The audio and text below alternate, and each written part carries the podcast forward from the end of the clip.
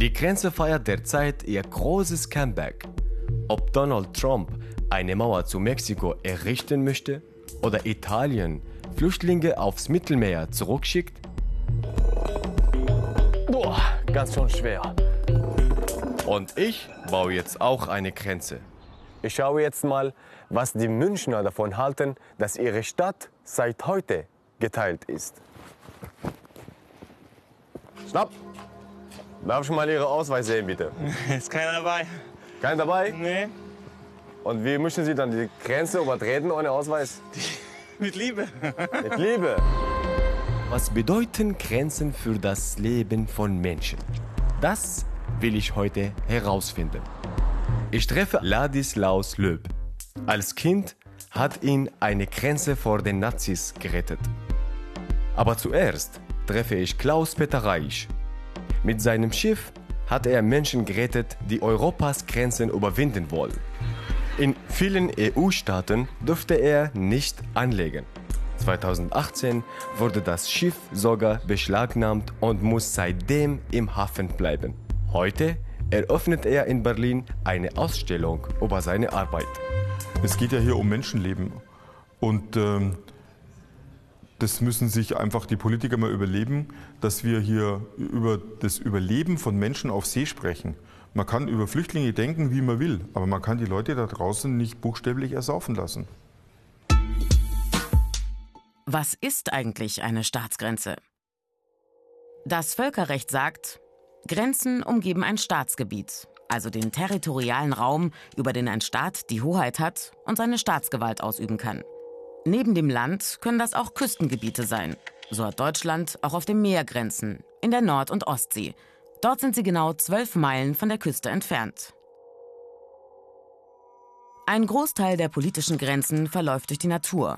Man nennt sie deshalb auch grüne Grenzen. Oft bilden schwer überwindbare Hindernisse wie Gebirge, Wüsten, Flüsse oder Meere die Grenze. Beispiel: Deutschland und Frankreich sind durch einen großen Fluss getrennt den Rhein. Die grüne Grenze zwischen Italien und Österreich ist ein großes Gebirge, die Alpen. Andere Grenzen werden von Menschen errichtet und schwer bewacht. Zum Beispiel die frühere deutsch-deutsche Grenze, eine schier unüberwindbare Grenzbefestigung, genannt die Mauer. Keine neue Idee. Die chinesische Mauer, bis heute das größte Bauwerk der Welt, bauten die Chinesen schon ab dem 7. Jahrhundert vor Christus. Insgesamt ist sie über 21.000 Kilometer lang, mit vielen Türmen, in denen Soldaten Ausschau nach Feinden halten konnten. Geholfen hat das aber nur wenig. Nicht nur Genghis Khan und seine Truppen haben sie mühelos überwunden. Auch die Römer haben im 1. bis 6. Jahrhundert nach Christus mit dem Limes ein gigantisches Grenzsicherungssystem angelegt. Mit etwa 550 Kilometern ist es das größte Denkmal Mitteleuropas. Doch auch der Limes musste bewacht werden. Und als die Römer nicht mehr genug Geld und Soldaten dafür hatten, mussten sie den Limes wieder aufgeben. Weltweit beträgt die gesamte Länge aller politischen Grenzen ca. 250.000 Kilometer. In der Regel werden Staatsgrenzen durch Grenzverträge mit den Nachbarstaaten festgelegt. Doch Grenzen sind umstritten und sie ändern sich auch immer wieder. Dafür sind häufig Kriege der Grund. Ja, jetzt haben Sie ein bisschen Eindruck bekommen. Zurück bei Klaus-Peter Reich und seiner Ausstellungseröffnung. Jetzt kommen zwei Videos. Das eine ist aus einer Rettung von der italienischen Küstenwache. Ähm, da bleibt einem fast die Spucke weg. Und beim zweiten, da ist es dann tatsächlich so, dass also zart beseitete Naturen da vielleicht den Blick wegwenden sollten. Das sage ich aber dann nochmal extra.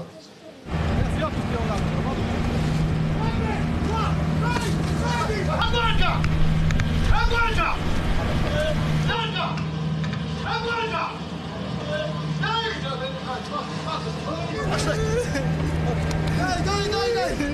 Piano quello, piano quello, piamolo! Das ist übrigens der typische Asyltourist. Ich finde sowas furchtbar erschütternd und dann gibt es Leute, die verwenden in in diesem Zusammenhang so ein Vokabular. Dieses Video, was jetzt kommt, das ist eben dieses etwas gewöhnungsbedürftige, das ist nämlich Rettung auf Libysch. Die Geschichte dazu ist, dass äh, vor der libyschen Küste die libysche Küstenwache ein Schlauchboot aufgebracht hat, hat 157 Menschen zurückgeschleppt nach Libyen und zwei Frauen wollten aus diesem Schlauchboot nicht einsteigen bei den Libyern, nicht zu den Libyern aufs Schiff. Und hat man diese beiden Frauen und ein Kleinkind oder Baby einfach zurückgelassen. Auf offener See. Einfach so. Aber nicht nur das, sondern man hat dieses Schlauchboot auch zertrümmert. Wer sich so anschauen mag, wird es sehen, dieses Schlauchboot haben die in seine Einzelteile zerhackt förmlich. Und auf diesen Trümmern hat man dann die beiden Frauen und dieses Kind zurückgelassen. Eine Frau hat es überlebt, 48 Stunden lang, und wurde dann von Open Arms gerettet. Und wenige Stunden zuvor ist dieses Kleinkind und ähm, die Mutter verstorben.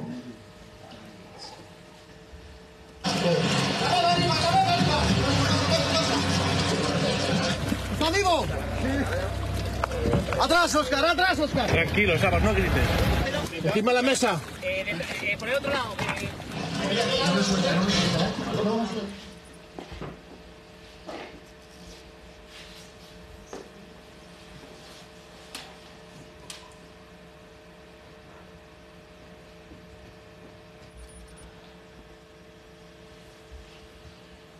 Ja, ich merke es an der Reaktion.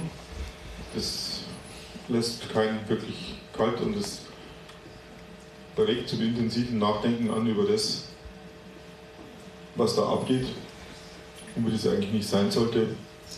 Und deswegen ist es dringend notwendig, dass wir alle wieder auf See rausfahren können und diese Menschen genau davor bewahren. Ich bin 2011 selbst aus Syrien geflohen über den Landweg. Was Klaus-Peter Reich erzählt, ist für mich ziemlich schwer zu verdauen. Was kosten Grenzen und was bringen sie? Schutz, Abschottung oder einfach Wahlkampfstrategie? Donald Trumps geplante Mauer zu Mexiko soll eine über 3000 Kilometer lange Grenze sichern. Der erhoffte Nutzen der Mauer? Illegale Einwanderer und Drogenschmuggel abhalten. Und was kostet das? Allein im US-Haushalt 2019 hat Donald Trump 5,7 Milliarden Dollar dafür beantragt. Die letztendlichen Gesamtkosten kaum kalkulierbar. Grenzen fordern Menschenleben. Die Berliner Mauer, ein hochgesicherter Wall mit Todesstreifen zwischen Ost und West. Bis zu ihrem Fall am 9. November 1989. Seit dem Bau 1961 sind allein an der Berliner Mauer mindestens 140 Menschen bei einem Fluchtversuch ums Leben gekommen. Zur gesamten deutsch-deutschen Grenze gibt es unterschiedliche Statistiken. Schätzungen gehen von bis zu über 1000 Toten aus. Über 40.000 Menschen ist die Flucht über die innerdeutsche Grenze gelungen. Und heute? Heute fliehen Menschen vor Krieg, Folter und Hunger nach Europa. Über das Mittelmeer kamen 2018 laut UN-Flüchtlingshilfswerk fast 117.000 Menschen. Mindestens 2275 kamen ums Leben. Das bedeutet im Durchschnitt sechs Menschen pro Tag. Offene Grenzen. Das Schengener Abkommen, eine der größten Errungenschaften der europäischen Integration. Offene Grenzen für Waren und Menschen – der wirtschaftliche Nutzen ist enorm. Das EU-Bruttoinlandsprodukt, also der Wert aller Waren und Dienstleistungen, wächst durch offene Grenzen. Für Deutschland bringt das pro Jahr im Durchschnitt 37 Milliarden Euro mehr Wirtschaftsleistung. Das entspricht 450 Euro pro Einwohner. Als Reaktion auf hohe Flüchtlingszahlen werden seit 2015 auch die Grenzen innerhalb der EU wieder stärker überwacht.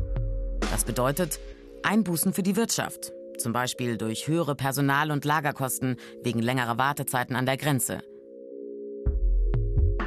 Allein die deutsch-österreichischen Grenzkontrollen bedeuten jährlich 15 Milliarden Euro Schaden für die deutsche Wirtschaft, schätzen Wirtschaftsexperten. Der Sinn der Grenzkontrollen ist umstritten. In fünf Monaten hat die neue bayerische Grenzpolizei hier nur neun Migranten aufgegriffen, dafür aber hunderte Kriminelle. Ladislaus Löb war als kleiner Junge nur noch wenige Meter vom Tod entfernt. Als Jude lebte er unter den Nazis in Ungarn. Mit elf kam er ins Konzentrationslager Bergen-Belsen. Wie durch ein Wunder konnte er sich hinter der Schweizer Grenze in Sicherheit bringen. Wie es alles geklappt hat, erzählt er mir jetzt. Angst hat man gehabt als jüdisches Kind, äh, weil man, sobald man auf die Straße hinaus ist, zu Hause war es schön, da konnte man sicher sein, aber auf die Straße hinausgehen, da hat man Angst gehabt und ich, ich war nicht der Einzige. Und es hat dann sofort geheißen, du Saujud oder irgendetwas. Das weiß ich schon noch. Ja. 1944 kommt er ins Konzentrationslager Bergen-Belsen. Sein Vater schließt sich einem Mann an, der einen verrückten Plan verfolgt. Er will Lösegeld bezahlen, dafür sollen die Nazis 1700 Juden freilassen. Kaum zu glauben, aber wahr. Die Nazis lassen sich auf den Deal ein. Für 1,7 Millionen Dollar kommt die Gruppe aus Bergen-Belsen frei. Mit dem Zug fährt auch Ladislaus Löb in die Schweiz, wo er auch heute mit seiner Frau lebt. Mit Ladislaus Löb fahre ich jetzt von Lindau über Österreich in die Schweiz. Diese Route nahm der Zug auch vor über 70 Jahren. Als sie die Schweizer, die Schweizer Grenze übertreten haben. Die Schweizer? Grenze. Ja. Und Aha, was hat das für ihn bedeutet einfach? dass man sicher war. Weil man, wenigstens ich, habe mir immer gedacht, da ist die Grenze, da ist eine Linie und da kommen die Bösen nicht mehr. Wenn ich mal über der, über der Grenze bin, dann bin ich sicher. Über die Grenze ist Sicherheit. Die Grenze, natürlich, ja. Äh, ganz sicher. Da ist eine Linie irgendwo und wenn ich darüber bin, bin ich sicher, ja. Oder das sicher, ja. Die Grenze hat mir das Leben gerettet damals, ja. Aber es hätte nicht nötig sein sollen. Äh, wenn die Leute von der Europäischen Union reden, reden die meisten davon, ja, wirtschaftlich ist das gut und politisch ist das gut. Für mich ist es, man fährt durch die Grenze, da steht ein Schweizer, da steht ein, ein Franzose oder ein Deutscher und statt dass man da Pässe zeigt und Visa zeigt, winken sie. Das ist die Grenze. Aber damals haben die Grenzen sie beschützt. Sicher, ja. Äh, man kann also nicht sagen, dass eine Grenze etwas Absolutes ist, sondern je nachdem. Und eine Grenze ist, was die Menschen sich daraus machen.